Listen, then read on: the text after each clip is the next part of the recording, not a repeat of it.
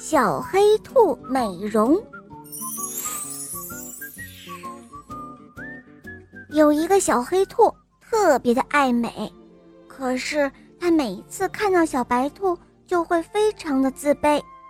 小黑兔天生有一双乌亮乌亮的大眼睛，一个小巧的黑鼻子，再加上一身发亮的黑色皮毛，看起来酷酷的。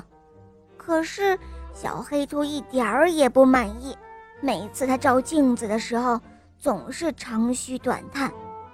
唉，我要是长得像小白兔那样就好了。他一个男孩子都长得那么白嫩，可是我一个小女生怎么就长得这么黑呢？老天爷真是不公平啊！你看他那双红红的眼睛，真是太迷人了。这一天的早晨，小黑兔在梳妆镜前。偷偷涂了妈妈的口红时，忽然，他萌生了一个大胆的想法：美容啊！哦，我完全可以去做美容啊！小黑兔被自己的美容想法惊呆了。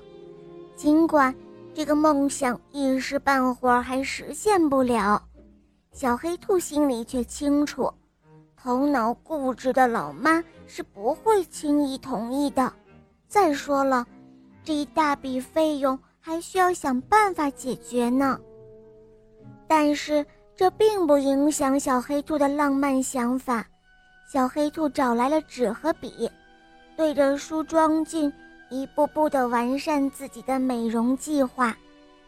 首先要解决三瓣嘴的问题，这样乌鸦它们就不会再嘲笑我了。其次。就是彻底的改变眼睛的颜色，不用模仿小白兔，就整成宝石蓝就好了，看起来和波斯猫一样的冷艳。再就是浑身的肤色，还有这难看的尾巴。